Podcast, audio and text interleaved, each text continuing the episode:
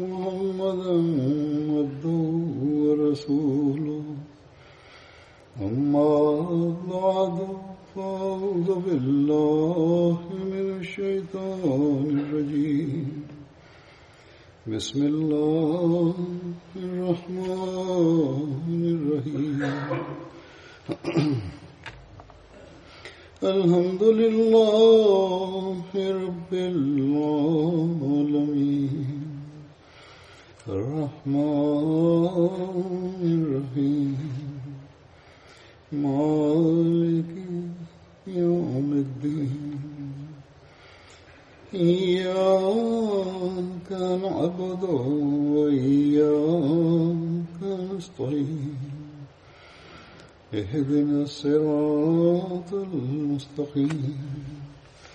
صراط الذين أنعمت عليهم غير المغضوب عليهم ولا الضالين.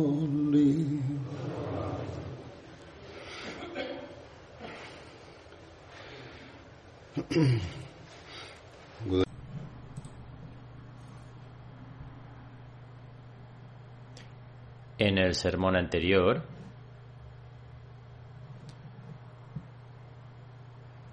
hablé sobre incidentes en la vida de Hazrat Obada bin Samit, pero que no se pudieron completar. Presentaré algunos incidentes y eventos adicionales de su vida. Se recogen los relatos de la historia que cuando los Banu Kainuka decidieron guerrear contra los musulmanes, por orden de Abdullah bin Ubay bin Salul, Hazrat Ubada bin Samit, así como Abdullah bin Ubay, eran confederados de los Bani, Banu Kainuka.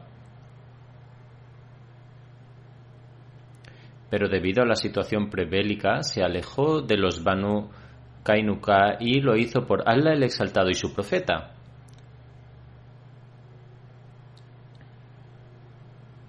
Se recoge en el siguiente versículo, se recoge que el siguiente versículo fue revelado.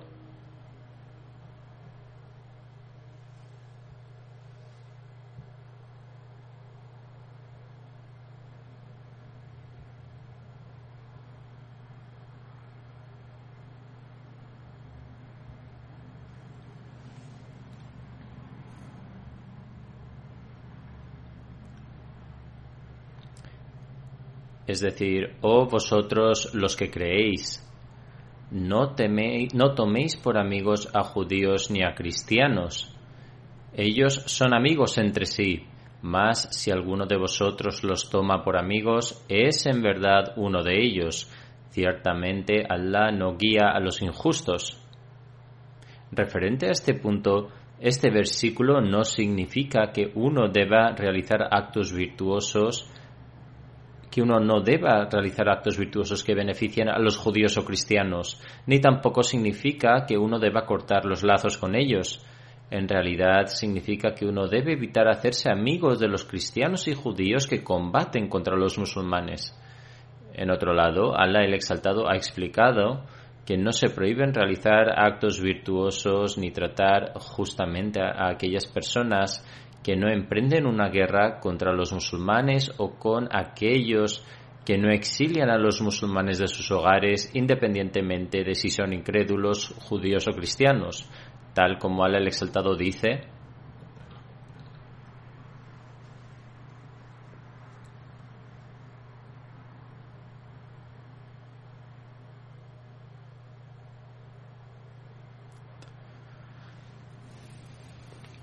es decir, respecto a quienes no han luchado contra vosotros en razón de vuestra religión y no os han expulsado de vuestras casas, Allah no os prohíbe que seáis amable con- amables con ellos y que actuéis equitativamente con ellos. En verdad, Allah ama a los que hacen justicia.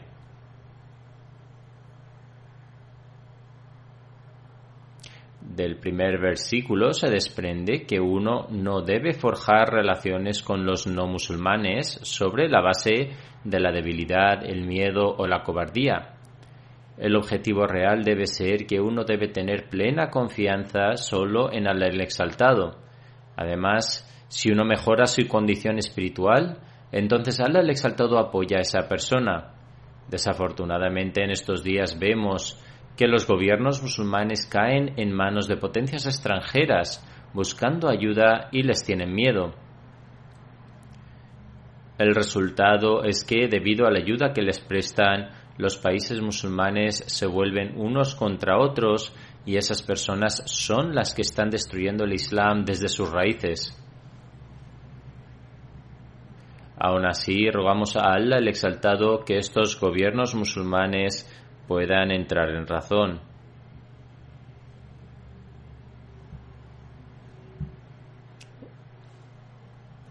En el incidente que se menciona, la batalla contra los eh, Banu Kainuka, se acabaron que acabaron asediados después de la batalla y finalmente fueron derrotados.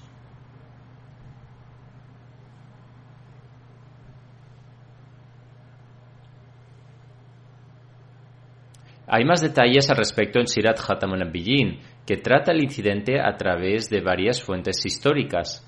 Está escrito que después de su derrota, los Banu Kainuka recibieron la orden de abandonar Medina. Los detalles de este incidente son los siguientes.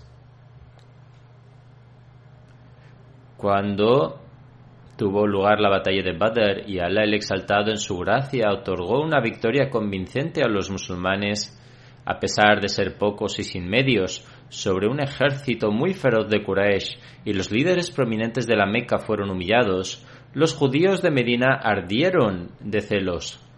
Lanzaron abiertamente comentarios despectivos a los musulmanes, afirmando públicamente en reuniones que no era una hazaña haber derrotado al ejército de los Quraysh. Dijeron, dejad que Mohammed, la paz Dios sea con él, luche contra nosotros y demostraremos cómo se libran las batallas. Hasta el punto de que en una reunión incluso manifestaron este reto en presencia del santo profeta. En un relato se recoge que después de la batalla de Badr, cuando el santo profeta, la paz de Dios sea con él, regresó a Medina, un día se reunió con los judíos y los amonestó, y mientras presentaba su reclamación los invitó al Islam. Los jefes entre los judíos respondieron a este discurso pacífico y comprensivo del santo profeta, la paz sea con él, con las siguientes palabras. Oh Muhammad, parece que la arrogancia se ha apoderado de ti tras matar a algunos Quraysh. Estas personas no tenían experiencia en el arte de la guerra. Si lucharas contra nosotros, llegarías a conocer a los verdaderos guerreros. Los judíos no cesaron con una mera amenaza, sino que conspiraron para asesinar al santo profeta.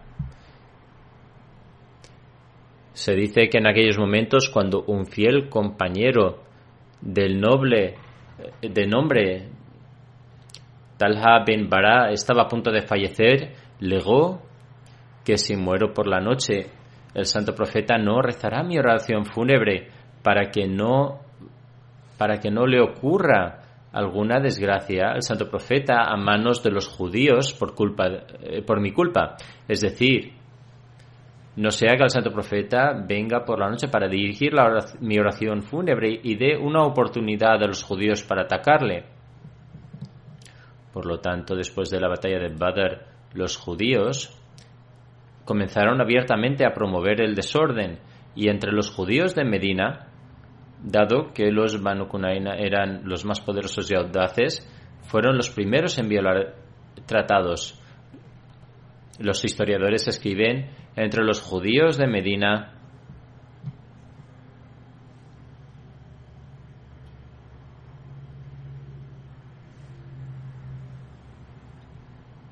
Entre los judíos de Medina, los Banu Kainuka fueron los primeros en romper un tratado acordado entre ellos y el santo profeta. Después de Badr comenzaron a rebelarse con violencia y mostraron abiertamente su rencor y envidia rompiendo su acuerdo y tratado. A pesar de estos actos, bajo la guía de su maestro, los musulmanes mostraron paciencia en todos los sentidos y no tomaron la iniciativa en ningún aspecto. Se relata en un hadith que después del tratado que se había establecido con los judíos, el santo profeta incluso tuvo un especial cuidado para proteger los sentimientos de los judíos. En una ocasión estalló una discusión entre un musulmán y un judío. El judío defendía la superioridad del Mesías prometido sobre todos los demás profetas. El compañero se enfadó por ello y trató con cierta severidad con esas personas respondiendo que el santo profeta era superior a todos los mensajeros. Cuando el santo profeta fue informado al respecto, se disgustó y reprendió al compañero diciendo, no es tu tarea alardear de la superioridad de los mensajeros de Dios en comparación de unos con otros.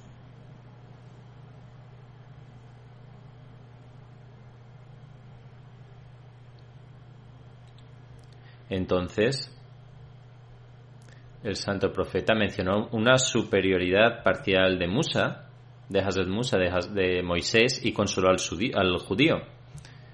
Sin embargo, a pesar de esta conducta afectuosa del santo profeta, la paz de con él, los judíos continuaron escalando en sus transgresiones. Finalmente fueron los judíos quienes crearon una causa para la guerra y su animosidad animosidad sentida no pudo ser controlada y se mostró abiertamente hacia afuera. Lo que sucedió fue que un día una mujer musulmana fue a la tienda de un judío en el mercado para comprar algunos bienes. algunos judíos malvados que entonces estaban sentados en la tienda comenzaron a acosarla de la manera más cruel e incluso el mismo comerciante cometió el malvado acto a espaldas de ella de sujetar la esquina inferior de la falda que llevaba con una espina o algo por el estilo.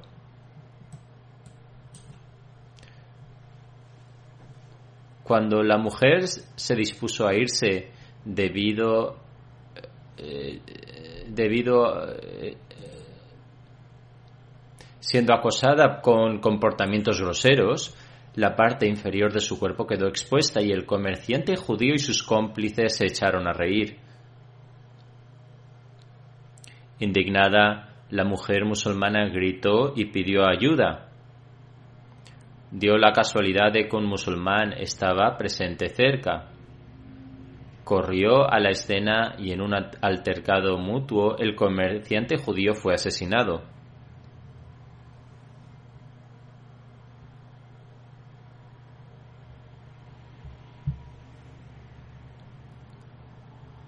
Ante esto el musulmán fue atacado con espadas de todas direcciones y este musulmán fue ejecutado. Cuando los musulmanes fueron informados de este indignante evento, sus ojos se llenaron de sangre por la ira. Por, otro lado, los judíos que deseaban hacer de este incidente una excusa para luchar se congregaron multitudinariamente y estalló una revuelta. Cuando el santo profeta fue informado del hecho, se reunió con los jefes de Banu eh, Y explicó que este comportamiento no era apropiado y que deberían abstenerse de estos actos malvados y temer a Dios. En lugar de expresar decepción o remordimiento y pedir perdón por lo que había sucedido, respondieron con contestaciones muy repelentes y con una audacia repitieron y con audacia repitieron su amenaza anterior. No seas arrogante tras tu victoria de Badr. Cuando pelees con nosotros conocerás cómo son los guerreros. Sin otra elección, el santo profeta, la paz de Dios sea con él, se dirigió hacia las fortalezas de Banu Kainuka con un grupo de compañeros. Esta era la última oportunidad para que ellos se arrepintieran.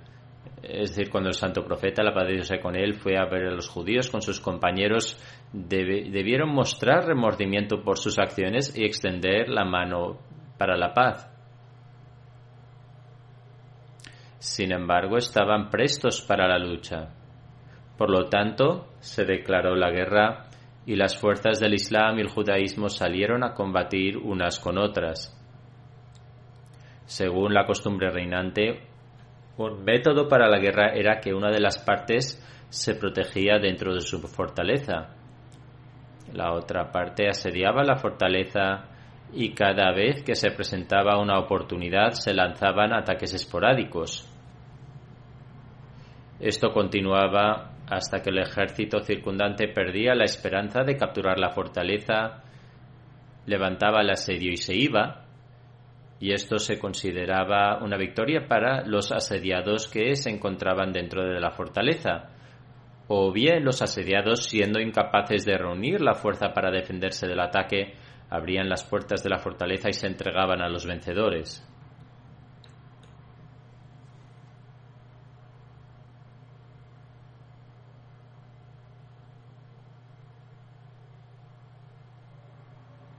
En esta ocasión, los Banu Kainuka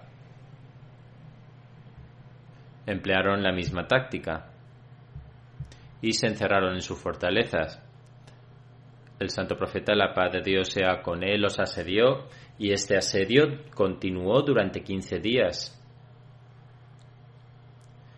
Finalmente, cuando todas las fuerzas y la arrogancia de los Banu Kainuka fue derrotada, abrieron las puertas de sus fortalezas con la condición de que aunque la riqueza a los musulmanes, sus vidas y sus familias serían perdonadas.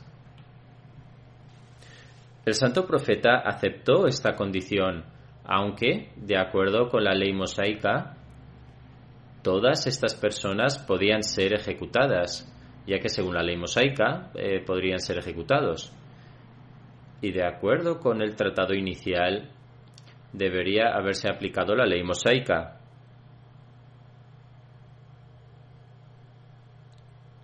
Sin embargo, como este fue el primer delito cometido por esta nación, la disposición misericordiosa e indulgente del santo profeta no se inclinó hacia un castigo extremo que se impone como remedio final. Por otro lado, permitir que una tribu tan traicionera y rebelde permaneciera en Medina no era menos que alimentar a una serpiente, especialmente cuando un grupo de hipócritas de entre los Aus y Hazrai estaban ya presentes dentro de Medina. Y además, desde el exterior, la oposición de toda Arabia había angustiado mucho a los musulmanes. En tales circunstancias, el único juicio que el santo profeta podría dar a los Banu Kainuka era que dejaran Medina. En comparación con su crimen y teniendo en cuenta las circunstancias de esa época, era un castigo muy leve. Además, el propósito de este castigo era la propia seguridad.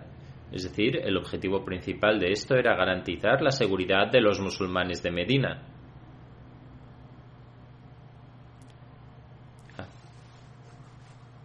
Hazrat Mirza Bashir Ahmad Sahib escribe, sin embargo, para las tribus nómadas de Arabia no era nada fuera de lo común moverse de un lugar a otro, especialmente cuando una tribu no poseía ninguna propiedad en forma de tierra y huertos, y los eh, Banu Kainuka no tenían ninguna. Toda la tribu tuvo la oportunidad de dejar su lugar y establecerse en otro con paz y seguridad. Como tal, los Banu Kainuka salieron pacíficamente de Medina y se establecieron en Siria. El santo profeta asignó la tarea de supervisar los arreglos necesarios asociados con su partida a un compañero llamado Ubada bin Samit, el compañero que se menciona, quien era uno de los confederados. Entonces Ubada bin Samit escoltó a los Banu Kainuka durante una cierta distancia y luego tras despedirles regresó. El botín que obtuvieron los musulmanes consistió solo en el armamento e instrumentos de su profesión.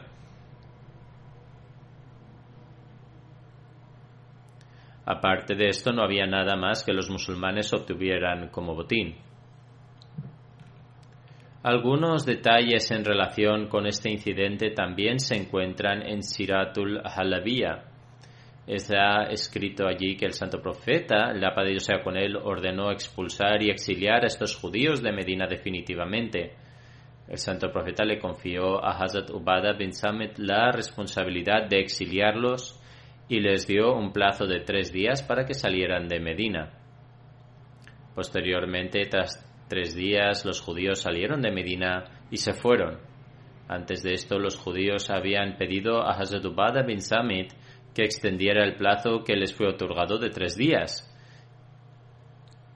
Sin embargo, Hazrat Ubada rechazó esta solicitud, diciendo que no se les daría ni un minuto más.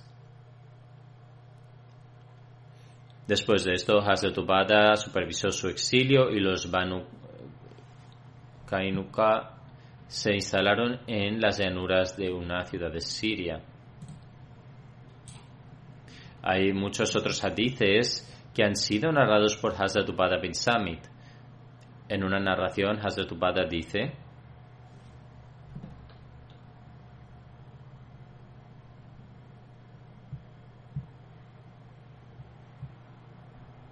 dice que debido a los diversos compromisos del santo profeta, la paz de Dios sea con él, que le mantenían muy ocupado, cada vez que alguien de entre los muhajirin se presentaba ante el santo profeta, la paz de Dios sea con él, él los confiaba a uno de nosotros con el fin de enseñarle el Corán, así como el conocimiento religioso. Luego dice, en una ocasión el santo profeta me confió un individuo,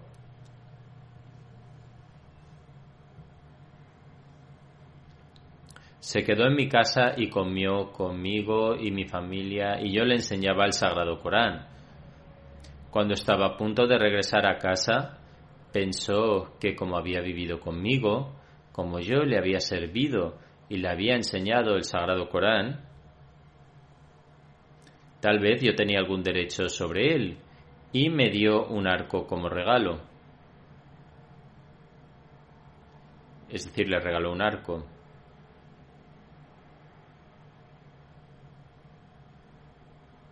Además, dice,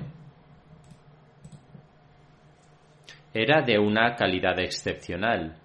Nunca antes había visto un arco mejor hecho, con una madera excelente, muy suave al tacto.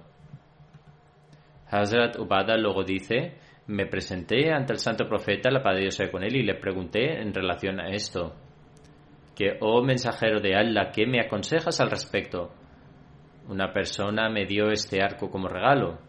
El santo profeta respondió, lo que cargas entre tus hombros es carbón encendido. Significaba que el regalo que aceptó fue solo porque le enseñó el sagrado Corán y era fuego que llevaba sobre sus hombros.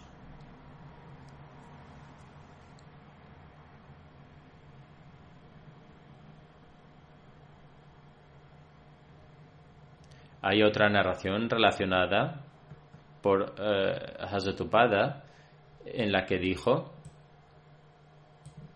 enseñé el Sagrado Corán a algunas personas de entre los Ángeles Sufa y también les enseñé a escribir. Uno de ellos me envió un arco como regalo. Pensé que esto no es dinero, efectivo, oro, plata o cualquier forma de moneda, y que lo usaría para disparar, disparar flechas en nombre del Islam, en la, causa de Allah. Es simplemente un arco y me será útil disparar flechas si alguna vez surge la yihad y será usado en el camino de Allah. Dice a continuación, solicité al santo profeta que me orientara en este tema. Ante esto el santo profeta dijo, puedes aceptarlo si deseas usar un collar hecho de fuego. Es decir, si deseaba usar un collar hecho de fuego y colocarlo alrededor de mi cuello, entonces podía aceptarlo. Ambas narraciones son similares y mencionan y se mencionan en diferentes lugares. Los comentaristas han deducido de estas narraciones que el arco fue regalado como remuneración por enseñar el Sagrado Corán y esta práctica no le gustó al santo profeta. Por lo tanto, este incidente contiene orientación para aquellas personas que enseñan el Sagrado Corán y lo usan como fuente de ingresos.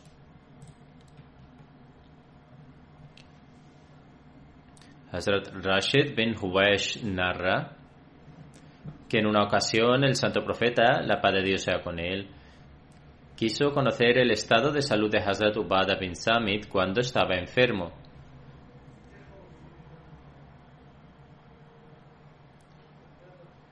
El santo profeta, la paz de Dios sea con él, dijo, ¿Sabéis quién de mi umma será contado entre los mártires?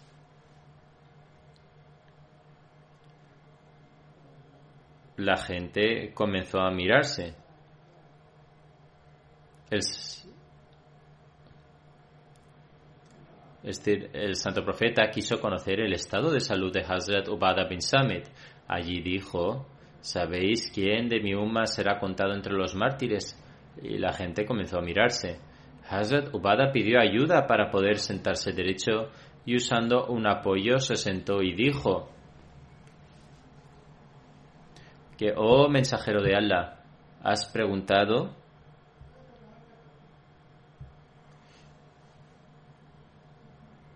que quién de entre los de tu umma será contado entre los mártires. Serán mártires aquellos que buscan solo la virtud como recompensa y consecuentemente son martirizados al luchar valientemente y mostrando firmeza. A esto el santo profeta respondió, si solo fuese así, entonces habría muy pocos mártires de entre mi umma. El santo profeta dijo, el que muere luchando por la causa de Allah el exaltado es un mártir, el que muere a causa de una epidemia de peste es un mártir. Si hay una epidemia y un creyente, piadoso muere debido a esto, será considerado un mártir. El que muere por ahogamiento será considerado mártir. El que muere a causa de una enfermedad abdominal es un mártir. El santo profeta, la Padre de Dios con él, continuó diciendo, una mujer que muere en el estado de nifas, su hijo será, eh, su hijo le llevará directamente al paraíso. Es decir, si una mujer fallece después de dar a luz debido a un exceso de pérdida de sangre, el estado de nifas puede durar hasta 40 días después de dar a luz y si durante este periodo, debido a la debilidad o a otro motivo relacionado con el parto, una mujer muere, el santo profeta ha dicho que por su hijo esa mujer entrará en el paraíso.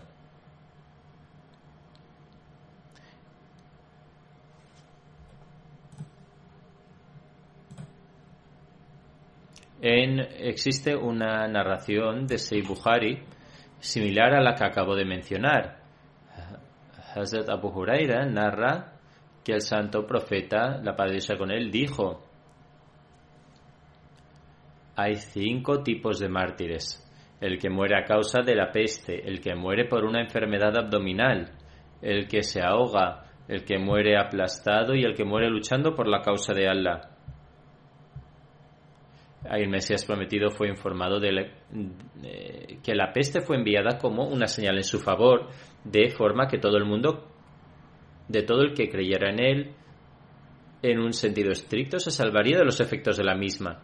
Este es un tema completamente diferente. Sin embargo, si bajo circunstancias normales hay una epidemia y un creyente de fe firme muere como resultado de la misma, entonces será considerado mártir.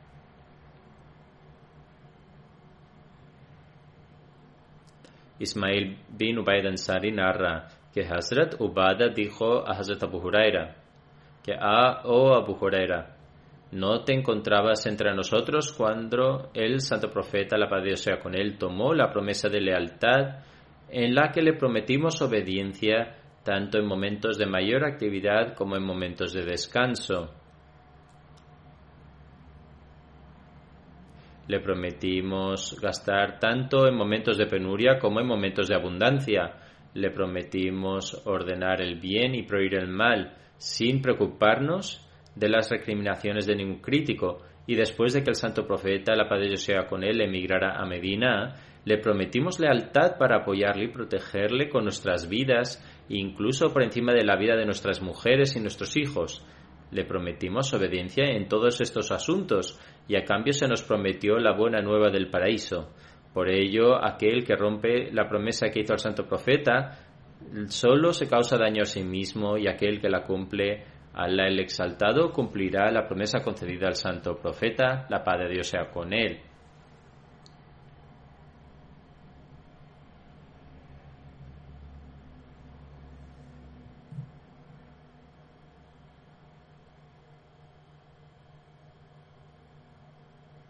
En una ocasión, Hazrat Muawiyah escribió una carta a Hazrat Usman Ghani diciendo: Hazrat Ubada bin Samit está hostigando a la gente de Siria en mi contra.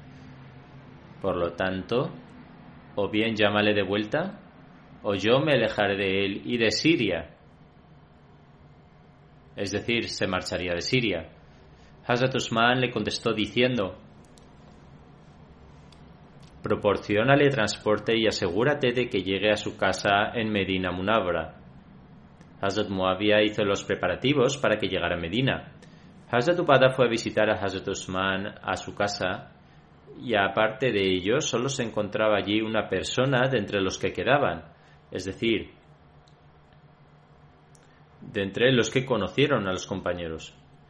Dice que Hazrat Usman se encontraba sentado en la esquina de la habitación Hazrat Usman se volvió hacia él y le preguntó, Oh Bada bin Samit, ¿cuál es el problema entre nosotros y tú? Hazrat Ubada se levantó y comenzó a dirigirse a la gente diciendo, Escuché al santo profeta decir, Después de mí habrá ciertamente líderes que os instarán a realizar acciones que os desagraden y detestarán acciones que os agraden. Por ello, no debéis seguir al que es desobediente de Allah el Exaltado, ni transgredáis los límites fijados por Allah el Exaltado. Hay ciertos asuntos respecto a los cuales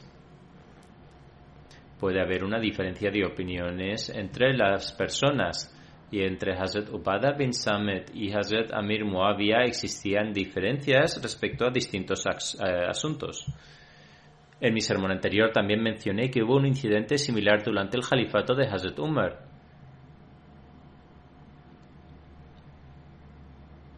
Pero dado que Ubada bin Samit se encontraba entre los primeros compañeros y había, había escuchado directamente del santo profeta las cuestiones, por ello, él se adhería firmemente a ellas y se aseguraba que otros actuaran en consecuencia.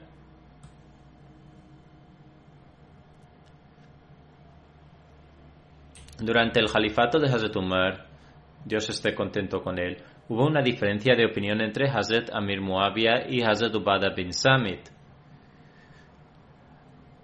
Hazrat Umar ordenó ordenó a Hazrat Amir Muawiyah que no se cuestionara a Hazrat Ubada bin Samit y que se le dejara actuar en los asuntos que él consideraba correctos. Después, cuando Hazrat Ubada bin Samit vino a Medina, fue enviado de vuelta. Pero en la época de Hazrat Usman, cuando el asunto surgió de nuevo, Hazrat Usman llamó a Ubada a Medina debido a las condiciones reinantes. Hazrat Ubada tenía un elevado estatus y era capaz de interpretar ciertos asuntos porque los había escuchado directamente del santo profeta. Por este motivo existían diferencias de opinión respecto en algunas cuestiones y él solía expresar su opinión, por ejemplo en materia de intercambio de productos, trueque o en asuntos mercantiles. Este es un tema extenso y, no hay tiempo para comentarlo aquí, pero estaba relacionado con cuestiones en las que Hazrat Ubada y Hazrat Muawiyah discordiaban. De este modo, Hazrat tenía sus argumentos e interpretaba los asuntos en consecuencia, mientras que Hazrat Muawiyah tenía una opinión diferente sobre el mismo asunto. Sin embargo, no corresponde a todo el mundo causar disputas a menos que el asunto se clarifique con un claro versículo del Sagrado Corán o con el Hadith, y en esta época con las enseñanzas del Mesías prometido. El punto fundamental que hay que recordar de todo esto es que uno nunca debe traspasar los límites fijados por Allah al exaltado y siempre debe permanecer dentro de los límites prescritos. Por lo tanto, cada Ahmadi debe tener esto en cuenta y también mostrar paciencia. Ata relata, conocí a Walid, que era el hijo de un compañero del santo profeta llamado Hazrat bin Samit, y le pregunté qué le había aconsejado su padre antes de fallecer. Walid dijo, él, es decir, Hazrat dijo, oh hijo mío, teme a Allah el exaltado, y ten en cuenta que nunca serás virtuoso hasta que no creas firmemente en Allah el exaltado y hasta que no creas en las consecuencias positivas y negativas del decreto divino. Por lo tanto, si mueres y crees en algo contrario a esto, serás arrojado al fuego.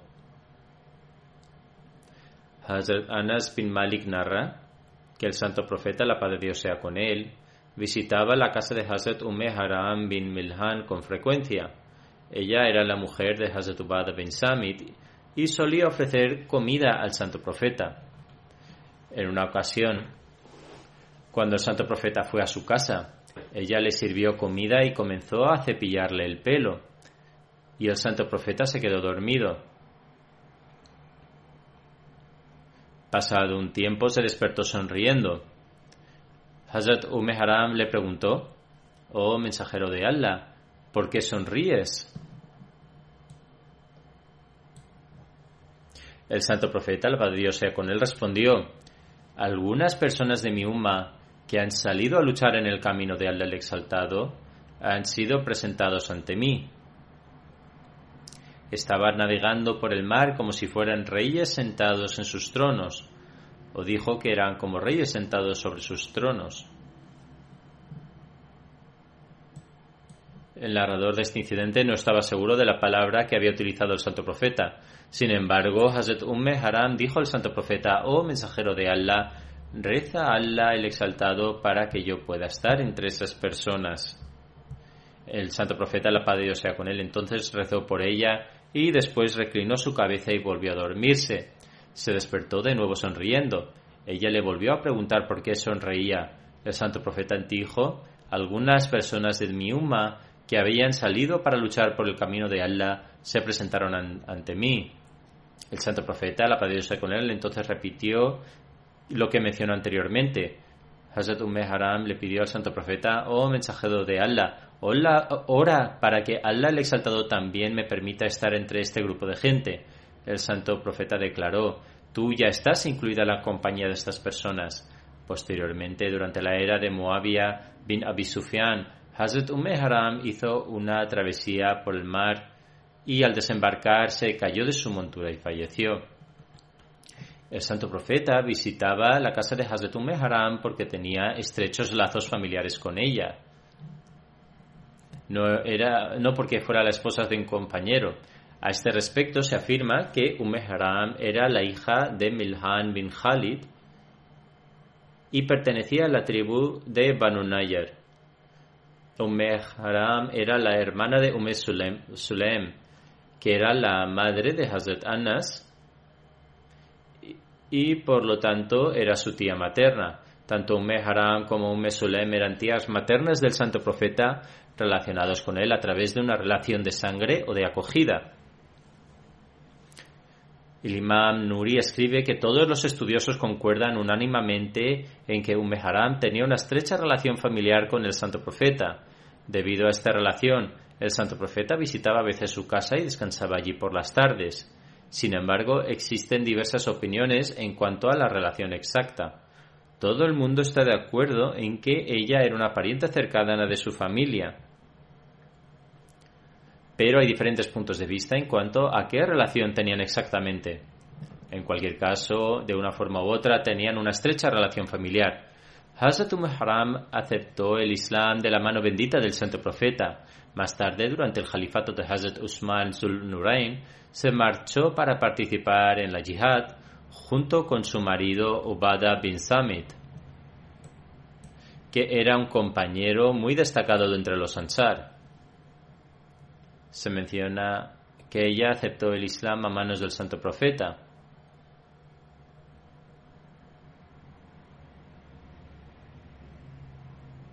Más tarde, durante el Khilafat de Hazrat Usman Zul Nurain, se marchó para participar en la yihad en el camino de Allah junto con su marido Ubada bin Samid, que era un compañero muy destacado de entre los Ansar, cuyo relato se menciona, y fue, y fue martirizada mientras llegaba a territorio ocupado por, las, eh, por los vicentinos. Así, ella alcanzó el estatus de martirio según la visión del santo profeta.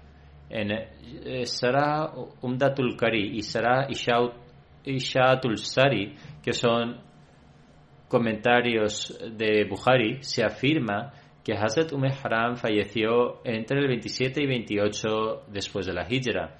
Según algunos, falleció durante el gobierno de Amir Muawiyah.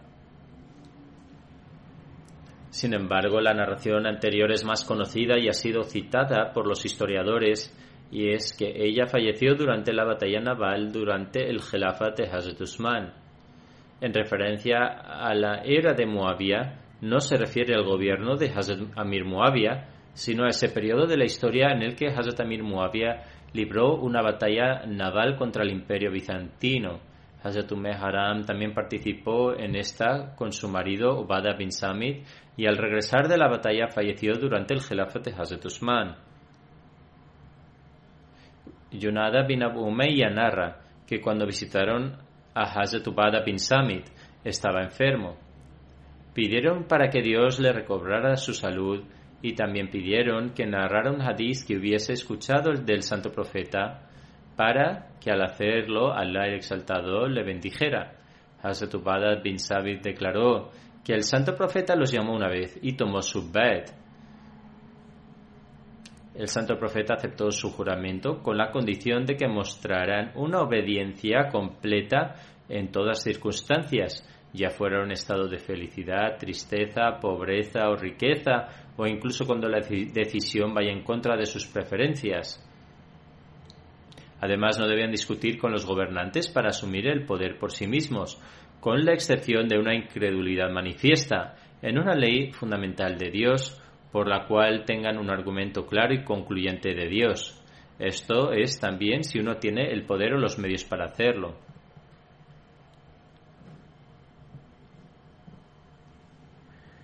Sunabi relata, visité a Hazrat bin Samit cuando estaba cerca de su muerte y empecé a llorar.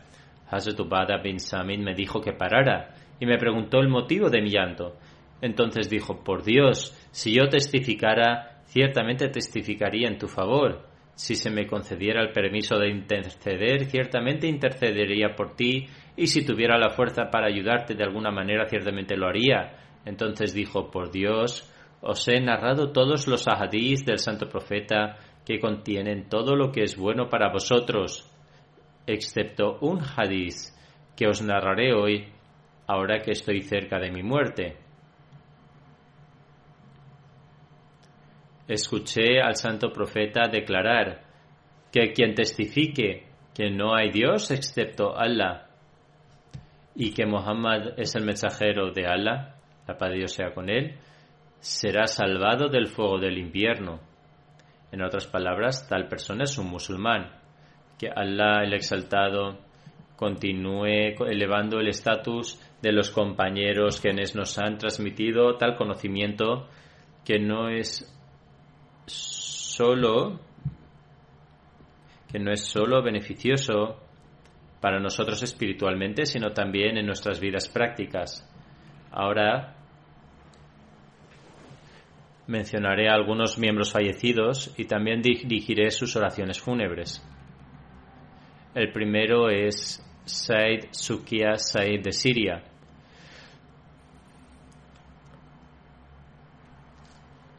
Falleció el 18 de abril.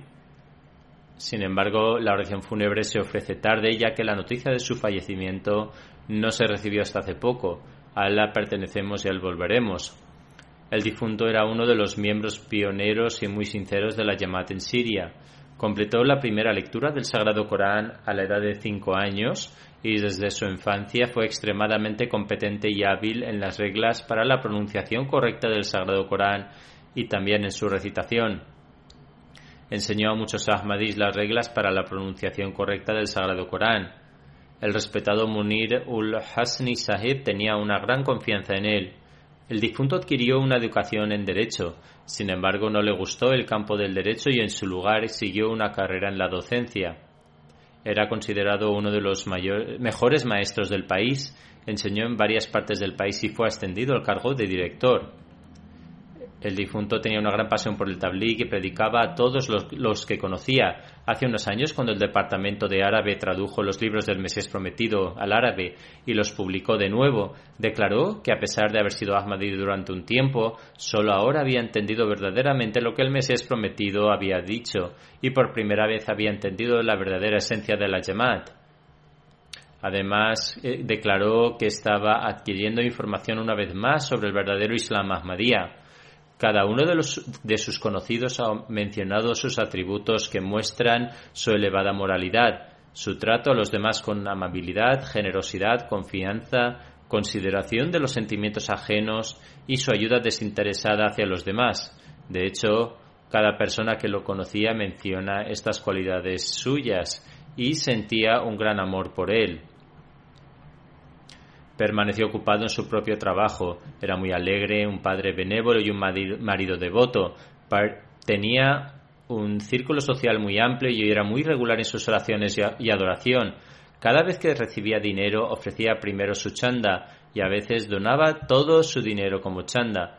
Dejaba atrás, deja atrás tres hijos y tres hijas. Su hijo mayor Muhammad Saheb y su hijo menor Yalaluddin Saheb son Ahmadis que Allah el exaltado le conceda su misericordia y su perdón, que eleve su estatus y permita que su progenie se convierta en los destinatarios de sus oraciones, que Allah el exaltado también permita que el resto de su progenie acepte la verdad.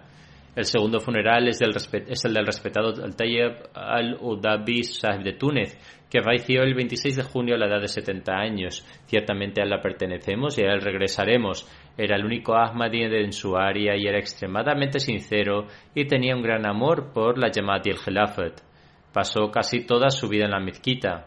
Fue un verdadero devoto del Sagrado Corán y pasó mucho tiempo ocupado en el recuerdo de Allah el Exaltado. Al enterarse de la existencia de la Jamaat, inmediatamente viajó a su sede general en Zolbet. Tenía un gran amor por los escritos del Mesías prometido para asistir a la oración del viernes que viajaba casi cinco horas en tren para ofrecer su oración en la sede central. Era una persona extremadamente valiente y presentaba la, al, presentaba la llamada a quien quiera que conociera. Se enfrentó a mucha presión por parte de su familia y de los lugareños, pero se mantuvo firme en su creencia. Contribuyó abiertamente al chanda desde el momento que hizo Bet y cuando se enteró del Nizam Bosiet. Inmediatamente se incorporó al programa. Eh, siempre exhortaba a los jóvenes a que gastaran en el camino de Allah el Exaltado y les decía que su riqueza había sido bendecida en gran medida debido a gastar en el camino de Allah el Exaltado. El difunto también tuvo la oportunidad de realizar el Hajj. Tenía un gran amor por la Yamat y el Khilafat, que Allah el Exaltado le conceda su misericordia y perdón y permita que su progenie y sus seres queridos se conviertan en el destinatario de sus oraciones. El tercer funeral es el de la respetada Amatul Shekur Saheba, la hija mayor de Hazrat Khalifatul Masih III. Ella falleció el 3 de septiembre a la edad de 79 años. Ciertamente a Allah pertenecemos y a Él regresaremos. Como mencioné, era la hija de Hazrat Khalifatul Masih III, nieta paterna de Hazrat Muslim Maud, nieta materna de Hazrat eh, Nazwa Mubarka Begum Saiba y Hazrat Nawab Muhammad Ali Khan Sahib.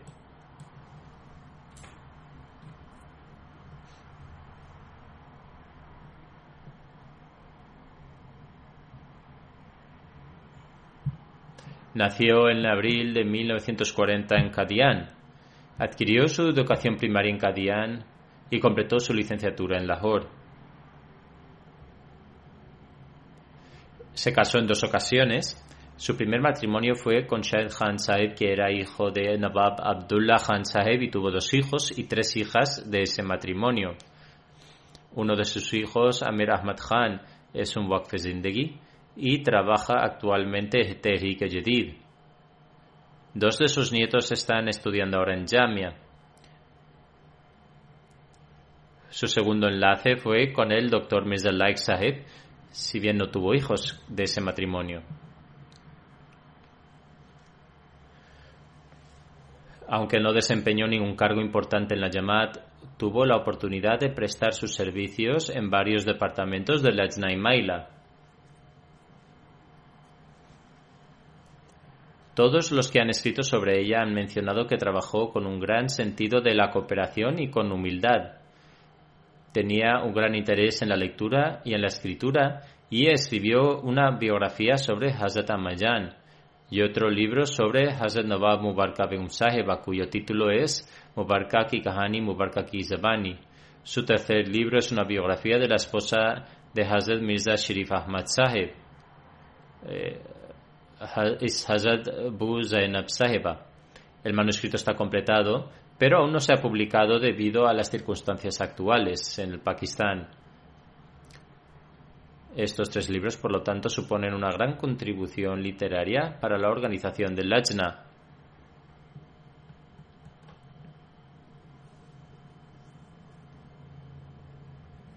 Su nieta materna, Malahat, escribe Mi abuela siempre nos relataba que Hazrat Khalifatul Masih III decía que uno siempre debe sonreír, porque hacerlo constituye un acto de caridad, por lo tanto, observé que incluso durante el periodo final de su enfermedad ella siempre sonreía.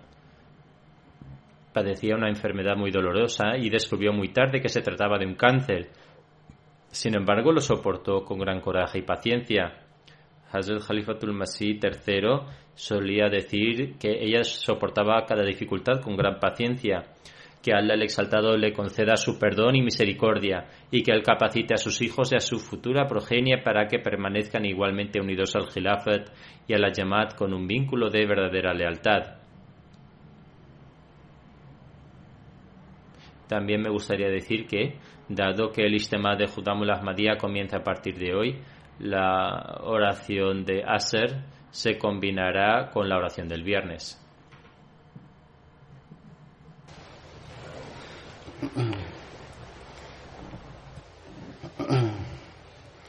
الحمد لله الحمد لله نحمده ونستعينه ونستغفره ونؤمن به ونتوكل عليه ونعوذ بالله من شرور أنفسنا ومن سيئات أعمالنا من يهده الله فلا مضل له ومن يضلل فلا هادي له ونشهد أن لا إله إلا الله ونشهد أن محمدا عبده ورسوله عباد الله رحمكم الله.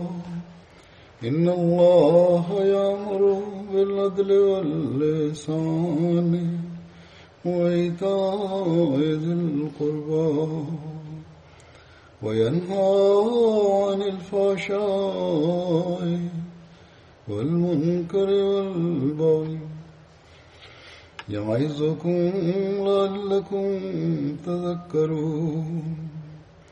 اذكروا الله يذكركم وادعوه يستجب لكم ولذكر الله أكبر.